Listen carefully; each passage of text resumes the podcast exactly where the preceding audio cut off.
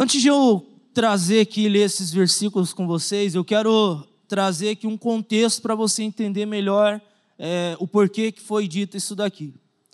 Se você ler, queridos, os quatro primeiros versículos aqui desse capítulo 2, você vai ver uma promessa de Deus se cumprindo. Qual que era a promessa de Deus? Era a vinda do Espírito Santo. Antes de Jesus morrer e ele ressuscitar, ele falou algo aos discípulos: é necessário que eu vá para que ele venha. Ele quem? O Espírito Santo. E a promessa iria se cumprir. Se você olhar os profetas, eles toda hora profetizavam a respeito da vinda do Espírito Santo.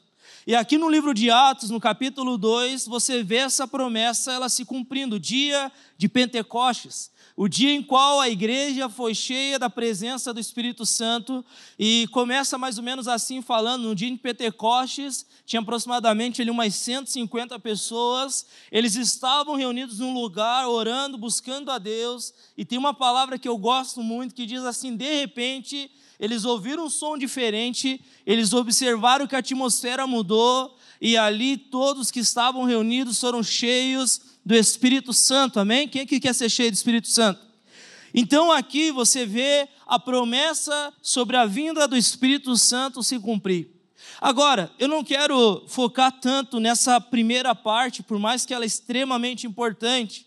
Eu quero focar aqui nessa segunda parte, porque algo que eu tenho meditado muito nesses últimos dias e meses é a respeito da facilidade que o homem tem de limitar Deus. Eu vou repetir. Eu tenho pensado a respeito da facilidade que eu e você temos de limitar a Deus. Talvez você nunca ouviu essa frase ou você já ouviu muito ela. O homem tem a capacidade de colocar Deus numa caixa.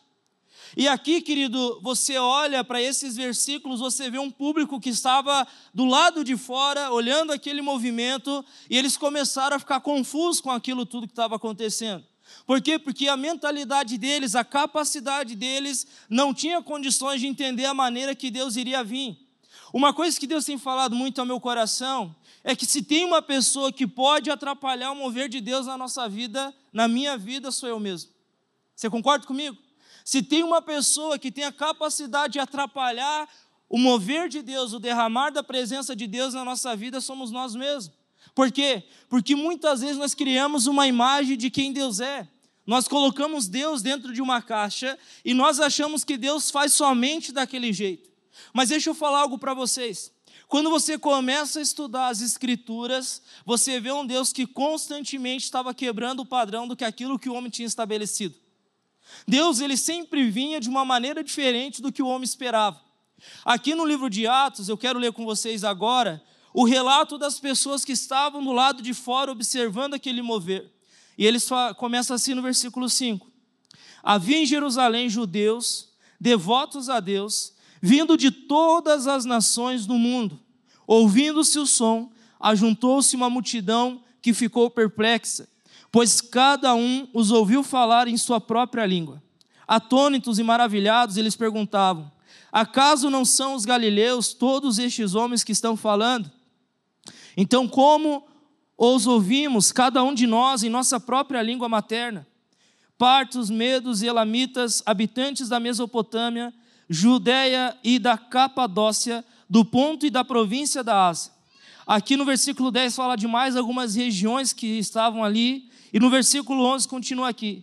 Tanto judeus como convertidos ao judaísmo, cretenses e árabes, nós os ouvimos declarar as maravilhas de Deus em nossa própria língua. Atônitos e perplexos, todos perguntavam uns aos outros: que significa isto? Alguns outros, todavia, zombavam e diziam: eles beberam vinho demais. Querido, olha que interessante aqui. Você e eu, nós acabamos de ler o relato das pessoas que estavam do lado de fora sem entender o que Deus estava fazendo. E eu começo a olhar para isso e observar que Deus mais uma vez quebra o padrão que o homem tinha esperado ou colocado sobre a vinda do Espírito Santo. É tão interessante, querido, que Deus ele nunca vai fazer conforme nós temos a capacidade de pensar que ele vai fazer. Aqui você olha nos versículos, eles começaram a ficar atônitos, eles ficaram perplexos, por quê? Porque eles não esperavam que o Espírito Santo iria vir daquela forma. Eles não esperavam que Deus iria fazer daquela forma. Por quê? Porque eles colocaram Deus numa caixinha da sua imaginação e achavam que Deus ia se mover conforme eles pensavam. Então, mais uma vez, eu vou ser bem enfático nesse primeiro momento sobre isso. Deus ele quebra o padrão daquilo que o homem pensou que ele poderia fazer. É interessante, eu estava estudando ao preparar essa palavra. Existe uma linha do judaísmo ainda hoje, no, do século 21, né? Deu um branco, acertei? Deu um branco aqui, os professores vão matar, mas não dá nada. Ainda hoje, no ano de 2023, melhor, a gente vê uma linha, querido, de judeus que estão esperando o Messias. Eles ainda não reconheceram que Jesus era o Messias. Aí eu pergunto, por que, que eles ainda estão esperando algo que já vem? Porque na cabeça deles eles estão esperando o Messias que vai vir numa carruagem, um homem que vai governar o mundo inteiro, meio que uma ordem mundial, algo assim nesse sentido. Vai ser um homem, o Messias, e ele vai ser rei dos reis de uma forma que vai chamar a atenção de todo mundo. Só que Jesus, querido, mais uma vez, ele quebra o padrão da maneira em qual ele viria. Aqui no livro de Marcos, no capítulo 10, versículo 42 ao 45, olha o que, que a Bíblia diz aqui, você vai entender o que eu estou falando melhor. Jesus os chamou e disse: Vocês sabem que aqueles que são considerados governantes das nações as dominam, e as pessoas importantes exercem poder sobre elas. Não será assim, presta atenção, não será assim entre vocês. Ao contrário, quem quiser tornar-se importante entre vocês deverá ser servo. E quem quiser ser o primeiro deverá ser escravo de todos. Pois nem o filho do homem veio para ser servido, mas para servir e dar a sua vida em resgate por muitos. Olha o que, que Jesus ele acaba de falar para mim e para você aqui. O homem talvez esteja esperando um Jesus, um Messias que vai meio que ter um negócio, um sistema da ordem mundial que ele vai comandar o mundo inteiro. Mas a maneira que Jesus veio, ele não veio para ser servido, ele veio para servir. Mais uma vez, Jesus quebra o padrão que o homem tinha pensado sobre a vinda dele. Agora, deixa eu falar com vocês da entrada triunfal de Jesus a Jerusalém. Eu acho tão lindo, gente, que Jesus, ele não chegou para os discípulos e falou: vamos preparar uma carruagem aí, um trem que tem que ter umas BMW, uns negócios assim, para mim entrar em Jerusalém, na beca, aqueles carros preto, a carruagem do presidente, tá ligado? Você chega lá, tem um negócio assim. Jesus não preparou uma carruagem para ele entrar em Jerusalém, a entrada triunfal dele em Jerusalém, uma promessa que estava se cumprindo. Sabe o que, que Jesus fez? Ele chama dois discípulos no canto e fala: Ó, vão lá em tal lugar, nessa casa, lá tem um jumentinho. Eu quero que vocês peguem esse jumentinho, tragam aqui, porque a minha entrada triunfal em Jerusalém vai ser em cima de um jumentinho. Os judeus que estavam esperando um homem que entrar como um rei, algo assim, meio que parecido com o faraó, aquela coisa toda, e Jesus ele chega em Jerusalém montado num jumentinho. Mais uma vez, ele quebra o padrão que o homem tinha pensado a respeito da entrada triunfal de Jesus em Jerusalém. O que, que eu quero que você pegue, querido, aqui nessa introdução? Que a maneira que Deus ele quer fazer a obra dele na nossa vida nunca vai caber na forma em qual eu e você podemos imaginar que ele vai fazer. Deus, ele nunca vai fazer conforme a tua mentalidade. Porque a nossa mentalidade dá limite para Deus. A gente pensa que Deus pode fazer de uma forma, mas o Deus que eu e você servimos é um Deus que sempre irá nos surpreender. É um Deus que sempre irá fazer além da nossa imaginação. É um Deus que sempre irá fazer além da sua capacidade. Você vê Deus levantando homens e mulheres, Deus transformando pessoas, porque quando eles entenderam que não era por eles, mas somente por Jesus, aí era o ponto em qual Deus poderia fazer. Olha o que, que a Bíblia fala, querido, aqui em Coríntios, 1 Coríntios, capítulo 2, versículo 9. 1 Coríntios capítulo 2, versículo 9. Todavia, como está escrito, olho nenhum viu, ouvido nenhum ouviu, mente nenhuma imaginou o que Deus preparou para aqueles que o amam. Posso ouvir um amém? O que que você acabou de ler comigo? A tua capacidade humana não tem o poder, a dimensão de entender a maneira que Deus vai fazer, por simplesmente Ele amar você, por simplesmente Ele me amar. Eu creio que é um tempo, querido, que Deus ele quer levar e você experimentar coisas da parte dele na nossa vida que nós nunca antes experimentamos, amém? Eu creio que Deus quer levar você a ser surpreendido por ele de uma forma diária, nas coisas simples, de uma forma em qual no teu dia a dia você, a sua família, o teu casamento, os teus filhos serão surpreendidos pelo Senhor. Porque você tem a mentalidade que, Deus, eu sei que o Senhor pode fazer muito além da maneira que eu penso ou imagino sobre mim. Eu tenho me desafiado, querido, a sonhar muito grande, com tudo na minha vida, com tudo. Minha, meu casamento, meus filhos, vida pessoal, tudo coisa assim, nossa, eu, eu sonho grande. Porque eu fico pensando para mim, se a minha mentalidade, a minha mente consegue fazer eu sonhar dessa forma, pense o que Deus não sonha sobre mim. Pense o que Deus não pensa sobre mim. Pensa o que Deus ele não quer fazer na minha vida através de mim. Então, eu creio que é um tempo que Deus quer desafiar você a levar a tua mentalidade a um romper, para que você possa, nesse ano de 2023 e daqui para frente, experimentar um Deus que até mesmo você nunca conheceu. Tem um homem conhecido como Jó. Quem aqui conheceu a história de Jó? Jó, querido, ele era um homem temente a Deus. Jó, ele era um homem que amava a Deus. Jó, ele era um homem que servia ao Senhor.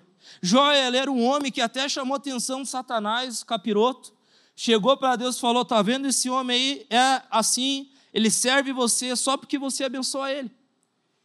Resumindo a história, querido, vocês sabem o que aconteceu com Jó questões de segundos ele perdeu tudo, perdeu os filhos, perdeu tudo que ele tinha. A Bíblia fala, e alguns estudiosos falam que Jó era um dos homens mais ricos que naquele tempo que toda a terra tinha. Ele perdeu tudo. De, do, da noite para o dia, ele amanheceu, só que a esposa ainda moendo ele, dando no meio dele de todo lado. E ele lá naquela situação que vocês sabem, ele chega no capítulo 40, no final daquela história dele, e ele fala assim: Pai, Antes eu te conhecia de ouvir falar, mas agora eu te conheço porque eu te vejo. Não fecha a matemática, gente. Não fecha, por quê? Porque Jó, antes de acontecer tudo isso, ele já era um homem de Deus. Ele já era um homem que temia Deus. Ele já era um homem que seguia a Deus. Ele já era um homem íntegro. Ele já era um homem segundo o coração de Deus.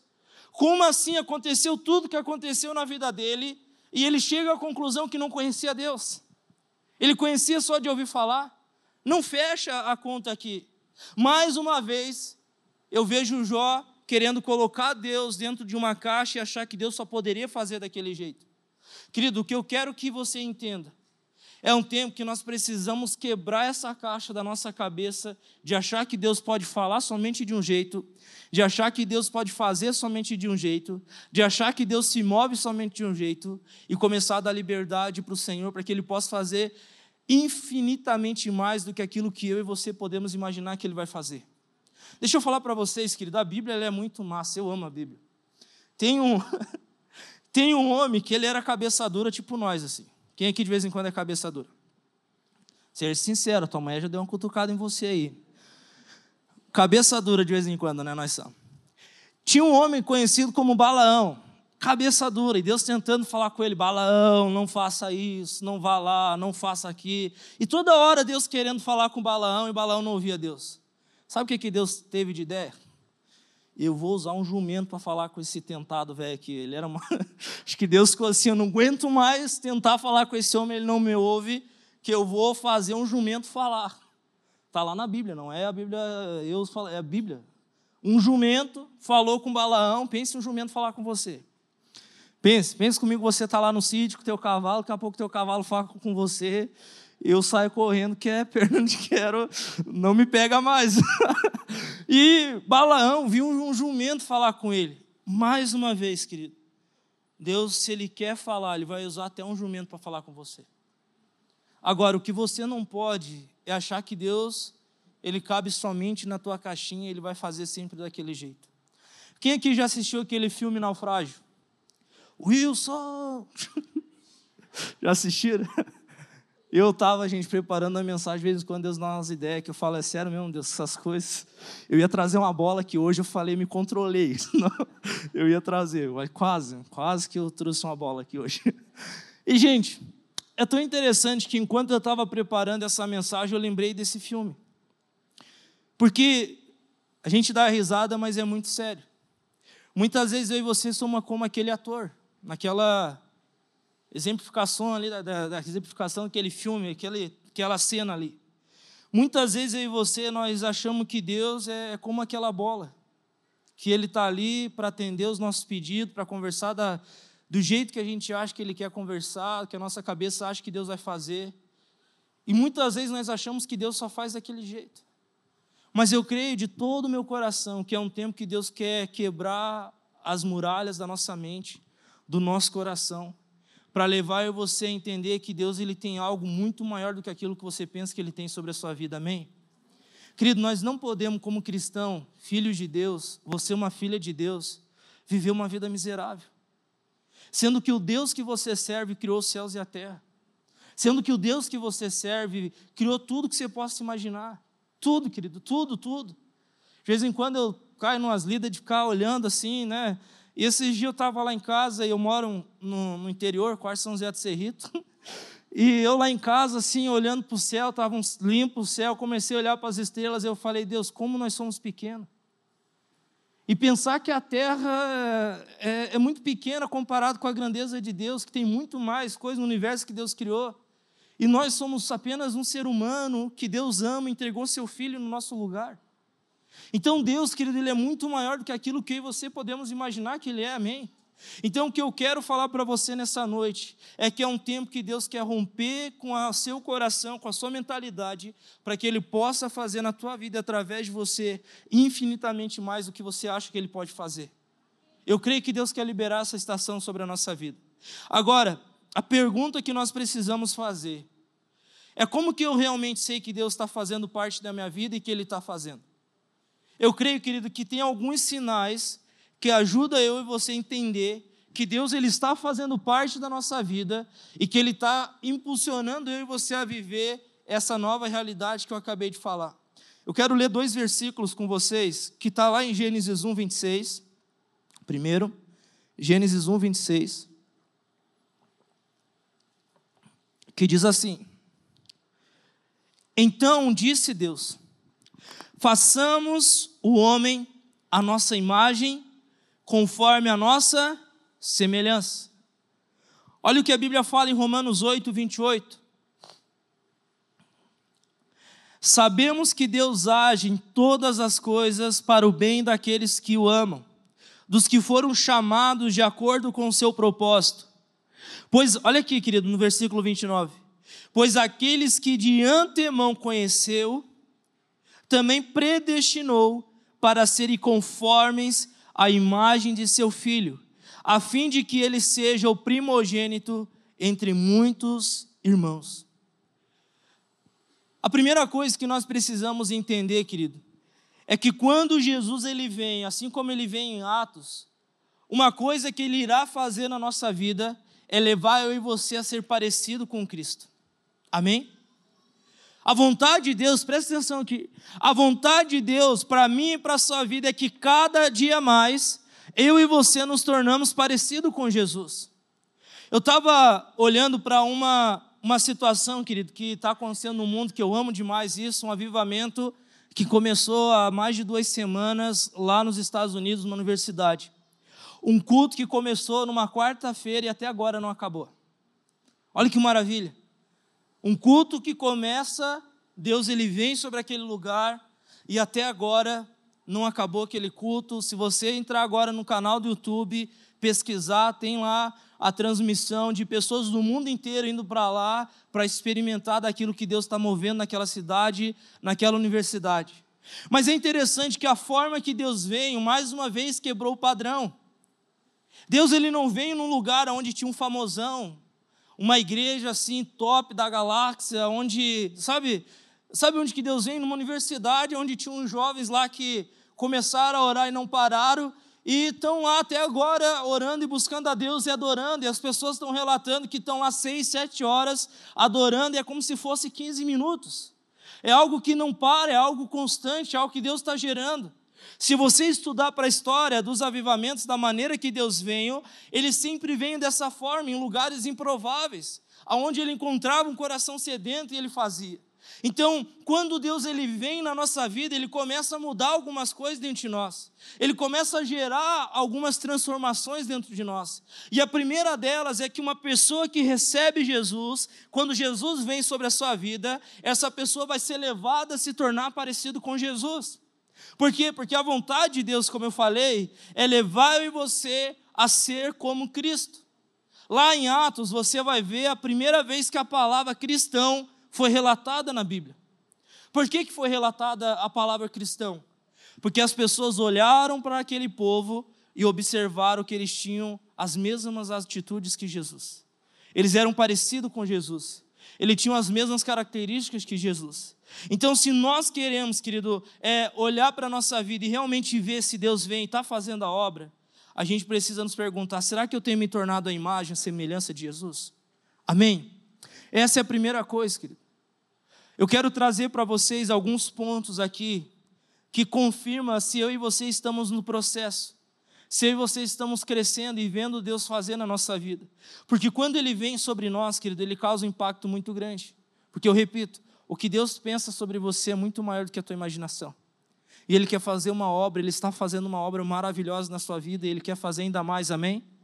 Agora, tem alguns sinais que mostram que se realmente eu e você nós recebemos Jesus e estamos no processo, na caminhada para se tornar mais parecido com Jesus de glória em glória. Primeiro ponto, querido. Uma pessoa que recebeu Jesus, ela vai ter uma confirmação é que essa pessoa ela vai ser levada a se tornar um imitador de Cristo. Dois versículos que eu quero ler para vocês. 1 Coríntios 11, 1. Tornem-se meus imitadores, como eu sou de Cristo. Olha o que, é que a Bíblia fala lá em 1 João 2,6. Aquele que afirma que pertence, permanece nele, deve andar como ele andou. A primeira coisa que mostra para você mesmo que você está vivendo uma vida com Cristo e que Jesus vem na tua vida e que você está caminhando, é você tem se tornado um imitador de Jesus. Querido, a vontade de Deus, eu repito, e eu quero ser bem enfático para você sair daqui. Nossa, o Zé não parava de falar aquela frase. Essa é a proposta mesmo. A vontade de Deus para mim e para a sua vida é que eu e você nos tornamos imitadores de Jesus. Querido, como assim um imitador de Jesus? Eu amo quando as pessoas chegam para mim e falam, Zé, eu estou vendo Jesus na sua vida. Eu olho para você e eu vejo nas suas atitudes a Jesus. Outro dia, um jovem veio falar comigo, ele estava estudando, e esse jovem estava na sala de aula, aqui da nossa igreja, esse jovem estava na sala de aula, e disse que numa dos intervalos ele sempre gostava de ler os livros ali, e a professora dele chegou e foi procurar saber qual livro que ele estava lendo na sala de aula. E essa professora foi lá, descobriu qual livro que ele estava lendo, conversa vai, conversa vem, a professora descobre que aquele jovem era cristão. Sabe qual foi a reação daquela professora? Aquela professora olhou para aquele jovem e falou: Ah, agora eu entendi. Porque eu olhava para você e via algo diferente, mas eu não sabia ainda o que era. Eu olhava para você e eu via que as tuas atitudes são diferentes, mas eu não conseguia compreender. Uma pessoa que ama Jesus, que tem Jesus na vida dela, ela diariamente vai se tornar mais parecida com Jesus. Porque o propósito dela não é ela ser exaltada, mas é ela com a vida dela exaltar Jesus. É ela com a vida dela mostrar Jesus com as suas atitudes. Querido, se nós realmente temos Jesus na nossa vida, diariamente Deus quer levar eu e você a imitar Ele nas coisas mais simples. Uma coisa que eu aprendi cedo, querido, graças a Deus, é uma pergunta que nós precisamos fazer. Quando as situações aparecem, você precisa perguntar: o que Jesus faria no meu lugar? O que Jesus faria no meu lugar quando a minha esposa está naquele dia de TPM? O que Jesus faria no meu lugar, né, meu amor? Te amo. O que Jesus faria no meu lugar quando você no trânsito, querido, tem aqueles abençoados, sabe? Lagiano abençoado no trânsito. Que você assim tem vontade, sabe, de descer da cruz, de sair do carro e lá ter um tete a tete. O que Jesus faria no teu lugar? Quando você está numa fila e aquela fila não anda, você vai num banco, é três, quatro horas para pagar um boleto. Agora, graças a Deus, tem tudo, né? Não precisa, mas ainda tem gente que vai. Você está lá, Três horas. O que Jesus faria no seu lugar? Se você quer se tornar parecido com Jesus, as tuas atitudes precisam mostrar mais Ele do que você. A tua vida precisa mostrar mais Jesus do que você. E deixa eu falar para você, querido, quando você tem esse coração, que você recebeu Ele, automaticamente, o teu desejo, algo que vai arder dentro de você, é que você tenha um estilo de vida que agrade a Deus e não a você ou as pessoas. Amém? Segundo ponto, querido, uma pessoa que recebe Jesus, uma pessoa que está caminhando com Cristo, ela precisa ter esse sinal na vida dela. Quando uma pessoa recebe Jesus, ela precisa amar e servir as pessoas. João 13, 13 ao 15 diz assim: Vocês me chamam de mestre e senhor, e com razão, pois eu sou.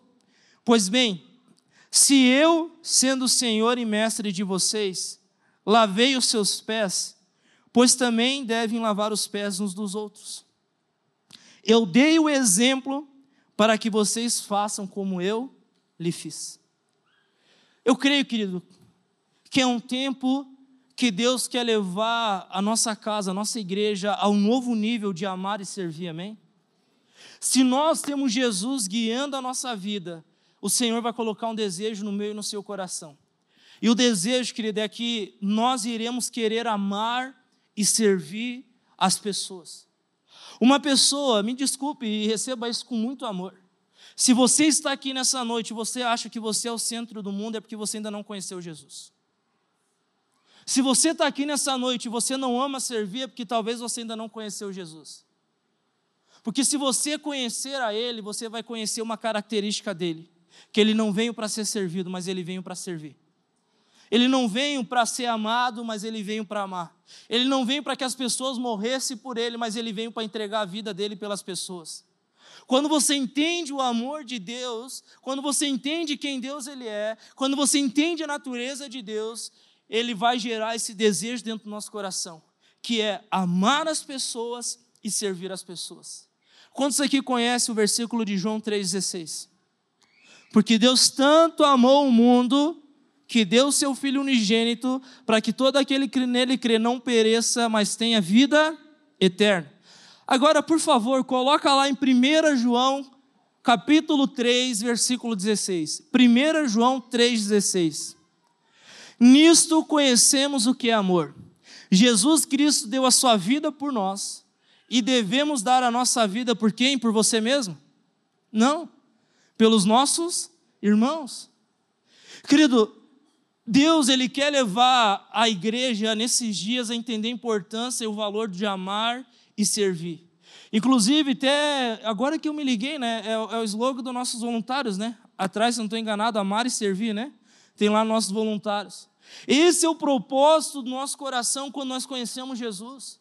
Nós vamos parar de querer achar que todo mundo precisa servir a gente e nós vamos querer servir as pessoas. Sabe como que você vai ser o maior no reino de Deus se você servir mais? Maior é aquele que serve. Então Deus está chamando a nossa igreja, eu e você nesses dias, a ter um coração que ama e que serve as pessoas. Querido, ninguém aqui nessa igreja é mais importante do que o outro. Só existe uma pessoa aqui que é mais importante do que todos e é Jesus. Nós todos aqui somos o corpo de Cristo e nós todos precisamos um dos outros. Nós todos vamos complementar um ao outro. Então não tem como eu ter essa mentalidade de achar que eu estou aqui para ser servido. Querido, você é chamado a amar e servir. Amém? Olhe bem no grão do olho dessa pessoa linda que está do seu lado e fale assim: Eu quero amar e eu quero servir você. Inclusive, hoje eu vou pagar um cafezinho na cantina para você. Inclusive hoje quero te chamar te dando um cafezinho. Amém? Terceiro ponto. Quando eu sei que Jesus veio na minha vida, querido, quando eu sei que Deus está fazendo parte, um terceiro sinal que você precisa identificar é que você vai ver os frutos do Espírito guiando a sua vida. Abra comigo a sua Bíblia lá em Gálatas 5, 22 e 23. Gálatas 5, 22 e 23. Mas o fruto do Espírito é, vamos falar junto aqui? Amor. Vamos lá, amor, alegria, paz, paciência, amabilidade, bondade, fidelidade, mansidão e domínio próprio. Contra essas coisas não há lei. Deixa eu falar algo para vocês. Se nós recebemos Jesus na nossa vida, uma coisa que precisa queimar o nosso coração é que nós queremos ver os frutos do Espírito nítido e conduzindo a nossa vida. Agora a pergunta a se fazer é: eu tenho orado para Deus, se você quer paciência, ore ao Senhor. E é uma oração maravilhosa. Porque quando você pede para ter paciência, Deus não vai soprar assim, paciência. Marcão, agora você vai ter paciência. Sabe o que, que Deus vai fazer? Ele vai colocar aquele irmãozinho do seu lado. Sabe aquele irmãozinho assim que gosta de pisar no teu, no teu calo, que gosta assim de levar. Nossa, eu tenho uns aqui na igreja que de vez em quando eu gosto de esquecer que sou pastor.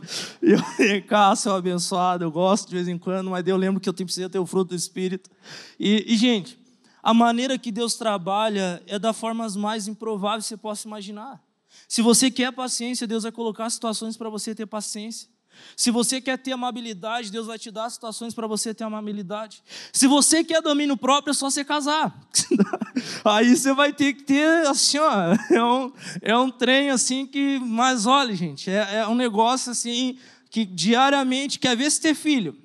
Aí é domínio próprio para lá que você, você nem sabe que você tem que passar. Toda hora é domínio próprio, domínio próprio, você acorda orando, Deus me dê domínio próprio, domínio próprio, domínio próprio, você fica ali. E, e é uma, não é, né, amorzinho? então, assim, eu creio, querido, que nós estamos vendo Jesus em nós, a gente precisa ver os frutos do Espírito dentro do nosso coração e na nossa vida.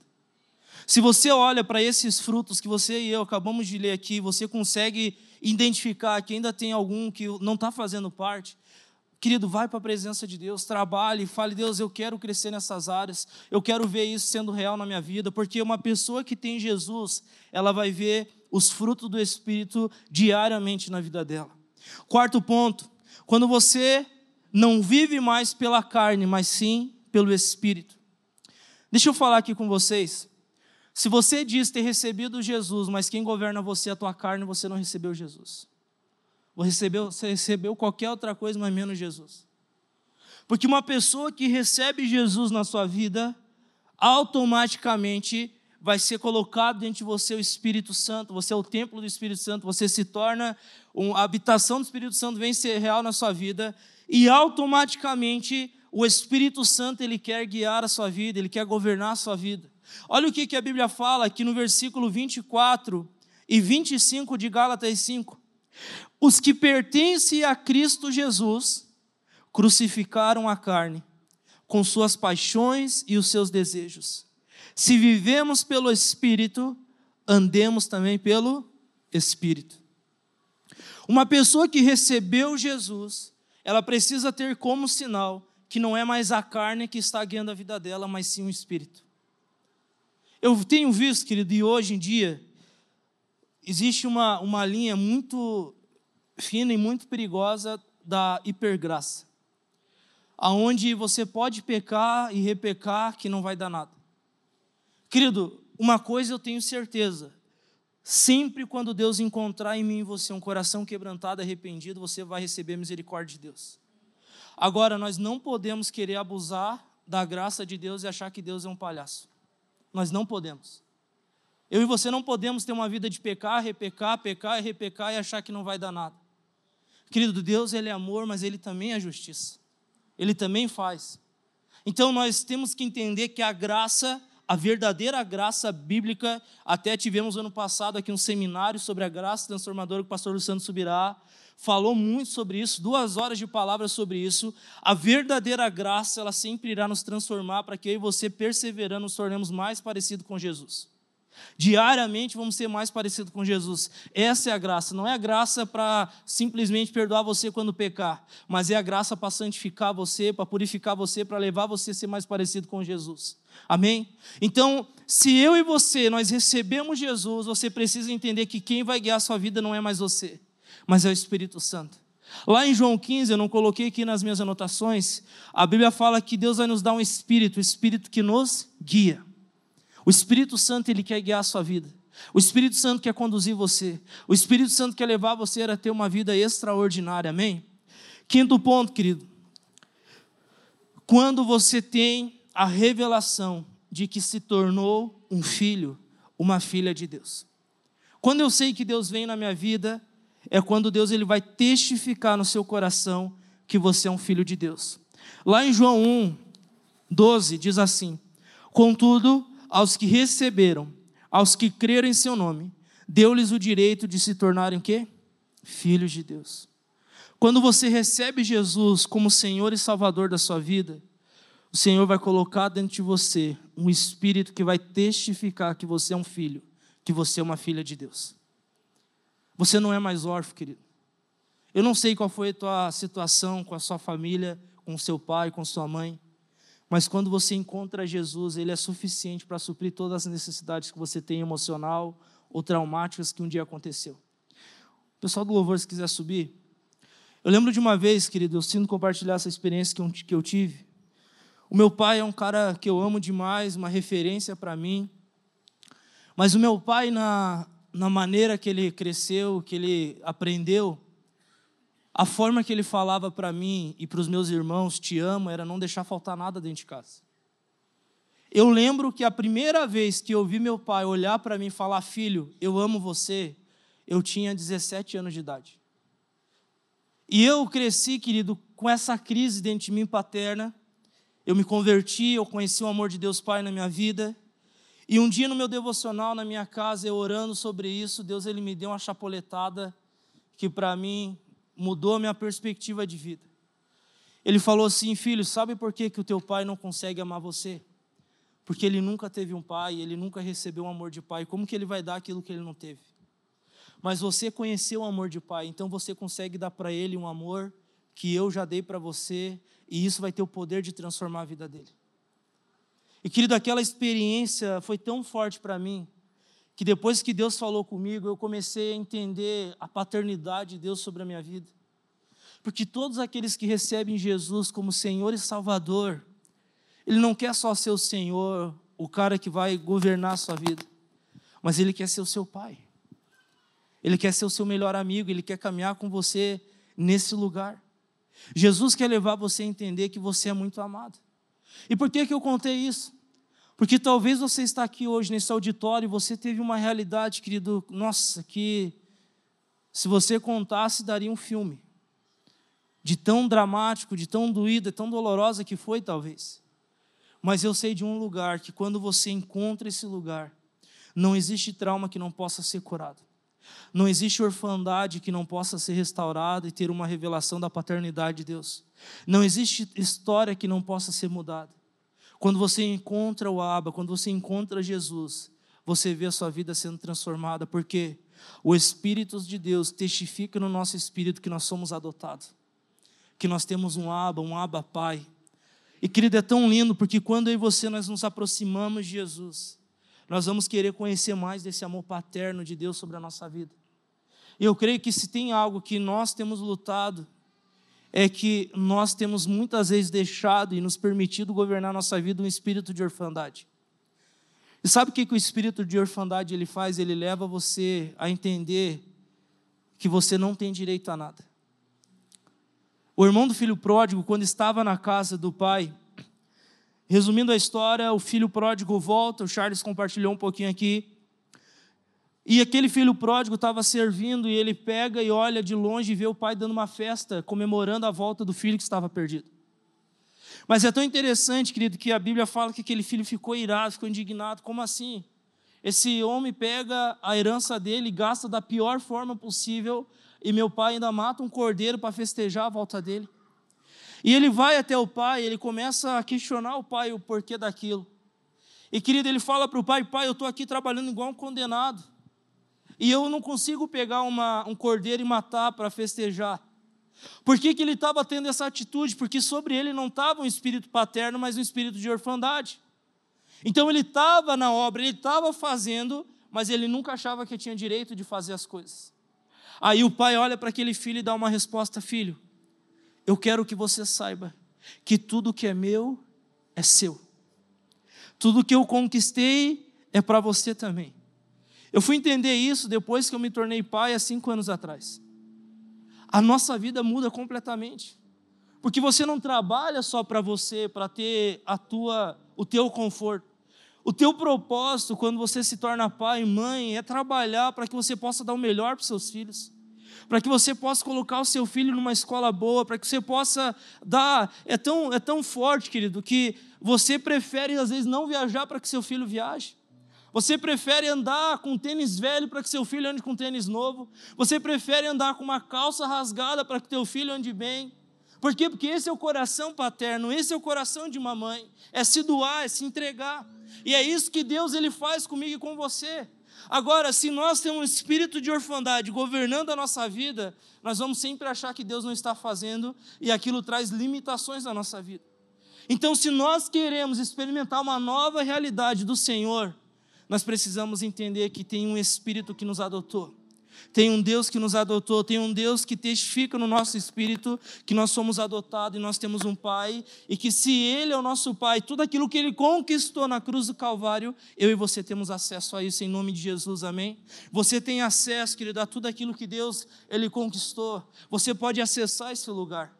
Agora é um tempo que eu e você precisamos em Deus entender que nós temos um Espírito que nos adotou e nós nos tornamos filhos de Deus. Você é um filho de Deus. Você é uma filha de Deus. Amém? Eu quero falar de novo. Eu creio que Deus quer curar corações aqui nessa noite. Você é um filho. Você é uma filha. Você não é mais órfão. Você não é mais uma órfã. O Pai adotou você. Quando você recebeu Jesus, você também recebeu a paternidade de Deus sobre a sua vida. E último ponto. Uma pessoa que recebe Jesus, ela precisa ter como sinal que ela nasceu de novo. Aqui em João 3:3, Jesus tem uma conversa com um fariseu conhecido como Nicodemos. E a Bíblia diz assim: em resposta, Jesus declarou: Digo a verdade, ninguém pode ver o reino de Deus se não nascer de novo. Perguntou Nicodemos: Como alguém pode nascer sendo velho? É claro que não pode entrar pela segunda vez no ventre de sua mãe e renascer. Respondeu Jesus: Digo a verdade. Ninguém pode entrar no reino de Deus se não nascer da água e do espírito. O que nasce da carne é carne, mas o que nasce do espírito é espírito. Uma pessoa, querida, ela precisa entender que se ela recebeu Jesus, ela precisa nascer de novo. Aqui fala de dois nascimentos o nascimento da água e o nascimento do Espírito. Por que, que nós nos batizamos na água depois que somos mais velhos, que a gente já tem uma certa idade, nós não batizamos criança? A gente não batiza criança porque a criança ainda não tem a condições de entender que ela vai nascer de novo com aquele ato profético. Uma pessoa ela precisa em sã consciência entender o que ela está fazendo. Então, aqui na nossa igreja, duas, três vezes por ano, nós temos o batismo nas águas. A Bíblia fala que aquele que crer e for batizado será salvo. O batismo, querido, não é para você dar um mergulho. Tem uns que dá vontade de deixar uns 10 minutos debaixo d'água para morrer bem, assim, dar um, um trem, eu falo assim, deixar bastante aqui. Mas o batismo, querido, ele é um ato profético que quando você está ali é, sendo batizado, você morre para o velho homem e você nasce uma nova criatura. Não significa que você não vai pecar mais, que você precisa ser perfeito. Eu já ouvi pessoas me falarem: eu não vou me batizar ainda porque eu tenho essa área da minha vida que não está certa. Querido, se você tiver perfeito, você nem vai batizar, você já vai direto para o céu. Já vai ser passe livre. Já vai ser um trem assim que nem precisa do batismo. É só entrar direto. Todos nós, queridos, precisamos da graça, da misericórdia de Deus. Então, quando você se batiza, você entende, Deus, eu estou morrendo para o velho homem e eu estou nascendo para o novo homem.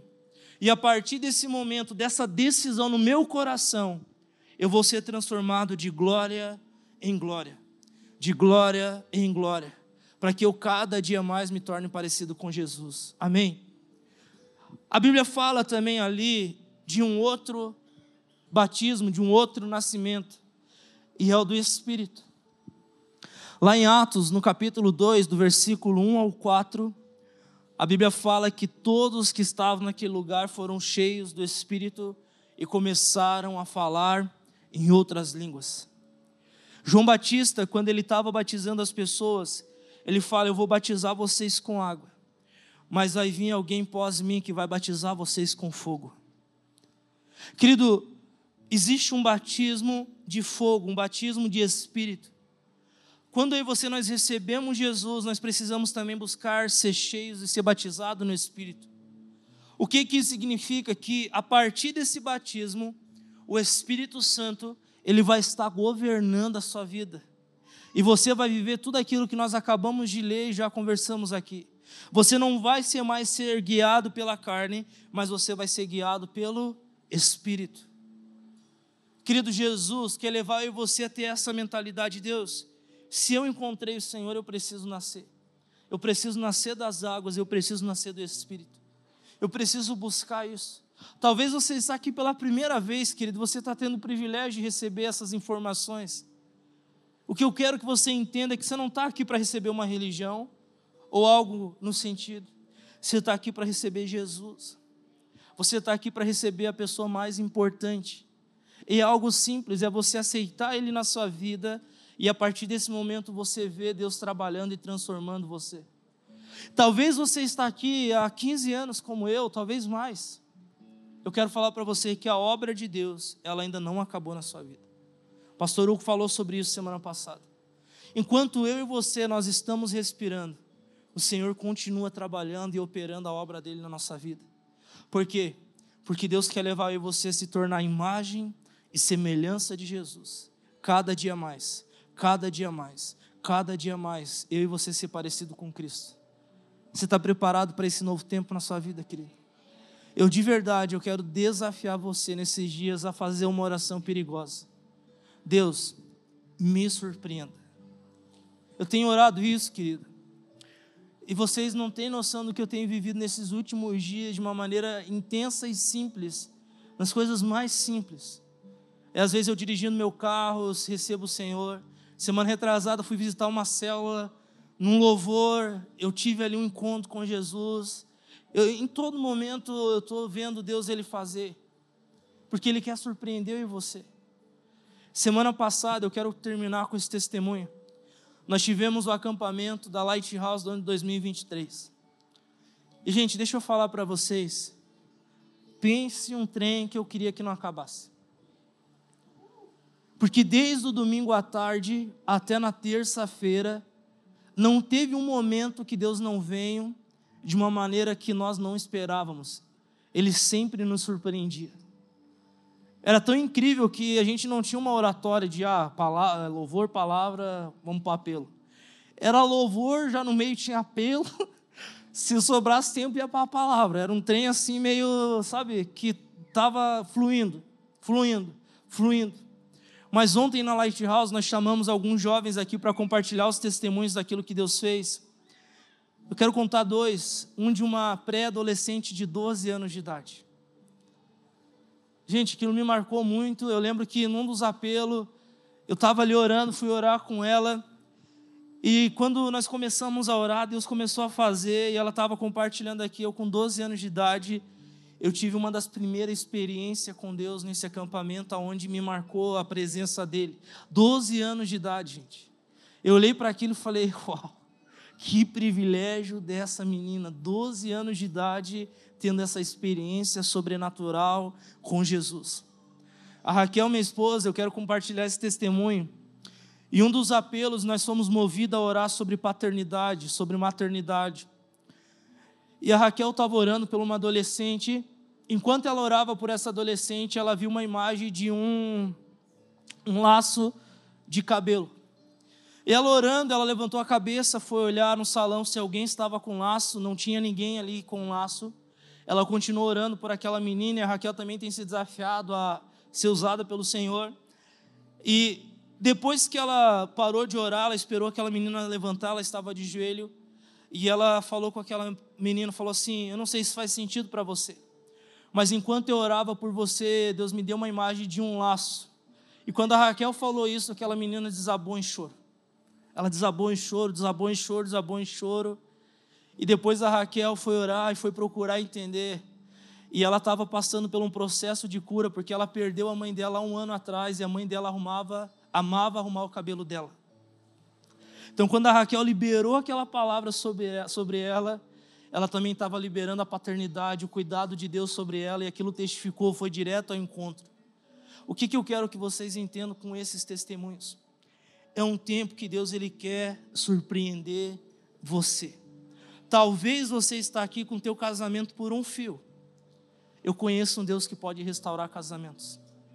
Talvez você está aqui com uma depressão, nossa, está moendo. Eu conheço um Deus que pode restaurar e pode curar a depressão. Talvez você está aqui com um diagnóstico de um médico que já te deu uma sentença, seja do que for. Eu conheço um Deus que na cruz do Calvário ele levou todas as nossas enfermidades. Talvez você está aqui, querido, pensando em desistir da sua vida. Eu conheço um Deus que pode soprar um fôlego de vida. Talvez você está aqui e você não está legal com seus filhos. Os seus filhos estão perdidos em algum lugar. Eu conheço um Deus que pode restaurar filhos, pode restaurar pais, pode restaurar toda uma família. Esse é o Deus que nós servimos. E deixa eu te falar mais uma vez: o Deus que você serve, ele é um Deus que está muito além daquilo que você pode imaginar que ele pode fazer. Ele está muito além. Por quê? Porque nem olhos viram, nem ouvido algum ouviu, nem sequer penetrou no coração do homem aquilo que Deus tem preparado para aqueles que o amam. Amém?